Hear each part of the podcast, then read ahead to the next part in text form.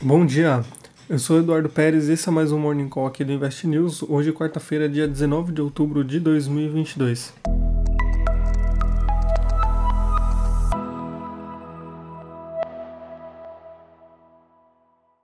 As bolsas asiáticas fecham com desempenho majoritariamente em queda nessa quarta-feira, dia 19 se descolando do bom humor das bolsas globais por conta da indefinição da data da divulgação de dados econômicos chineses, enquanto o país passa pelo 20 Congresso Nacional do Partido Comunista, aumentando a expectativa de números ruins para dados como o PIB chinês que poderia atrapalhar o começo do novo mandato de Xi Jinping.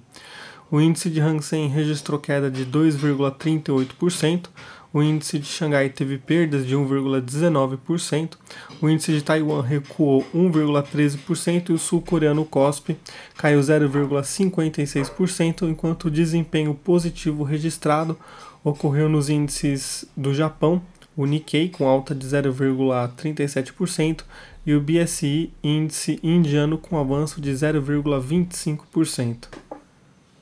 Já na Europa, os dados de inflação divulgados hoje continuam pressionados. O índice de preços ao consumidor do Reino Unido teve um avanço de 0,5% no mês de setembro, levando o acumulado em 12 meses de 9,9% para 10,1%, e ambos os resultados ficando acima das expectativas. Mesmo o núcleo do índice, que exclui itens voláteis como eletricidade e alimentação, registrou alta em 12 meses de 6,3% para 6,5% no mês de setembro, fechando levemente acima das projeções de mercado.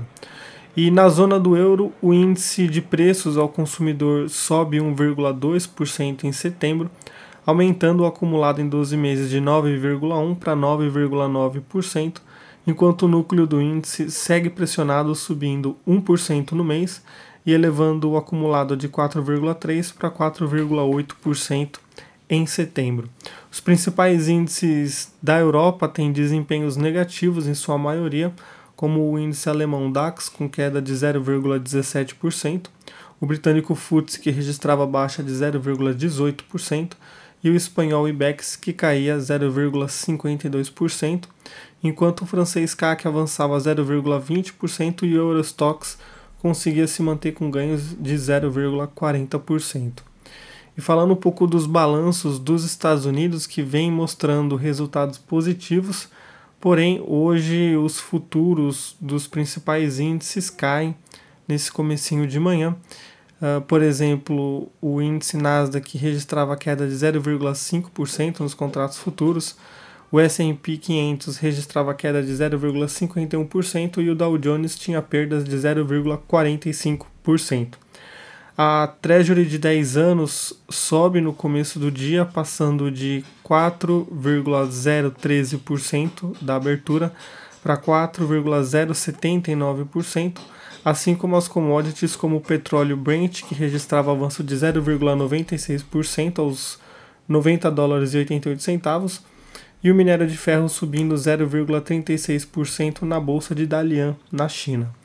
Além dos dados de balanços do terceiro trimestre dos Estados Unidos, hoje às 9h30 do nosso horário local, a gente vai ter a divulgação de dados do setor imobiliário do país, como as construções de novas casas, que devem registrar uma queda de 1,57 milhão registrada em agosto, para 1,47 milhão em setembro, de acordo com as expectativas influenciadas pela alta de juros.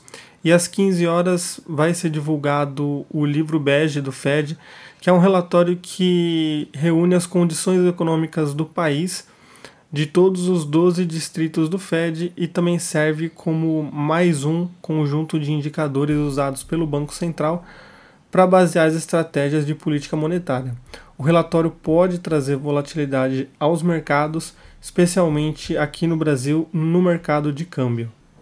E dentre as empresas que divulgam resultados hoje estão a Tesla, a IBM, a Procter Gamble e a própria Nasdaq. Com isso a gente encerra o nosso Morning Call de hoje, mas fica sempre o convite para vocês acessarem o relatório completo no investnews.com.br onde a gente colocou hoje o gráfico do índice Bovespa, comentando brevemente o bom desempenho no último pregão. A gente retorna amanhã, dia 20. Até lá. Tchau, tchau.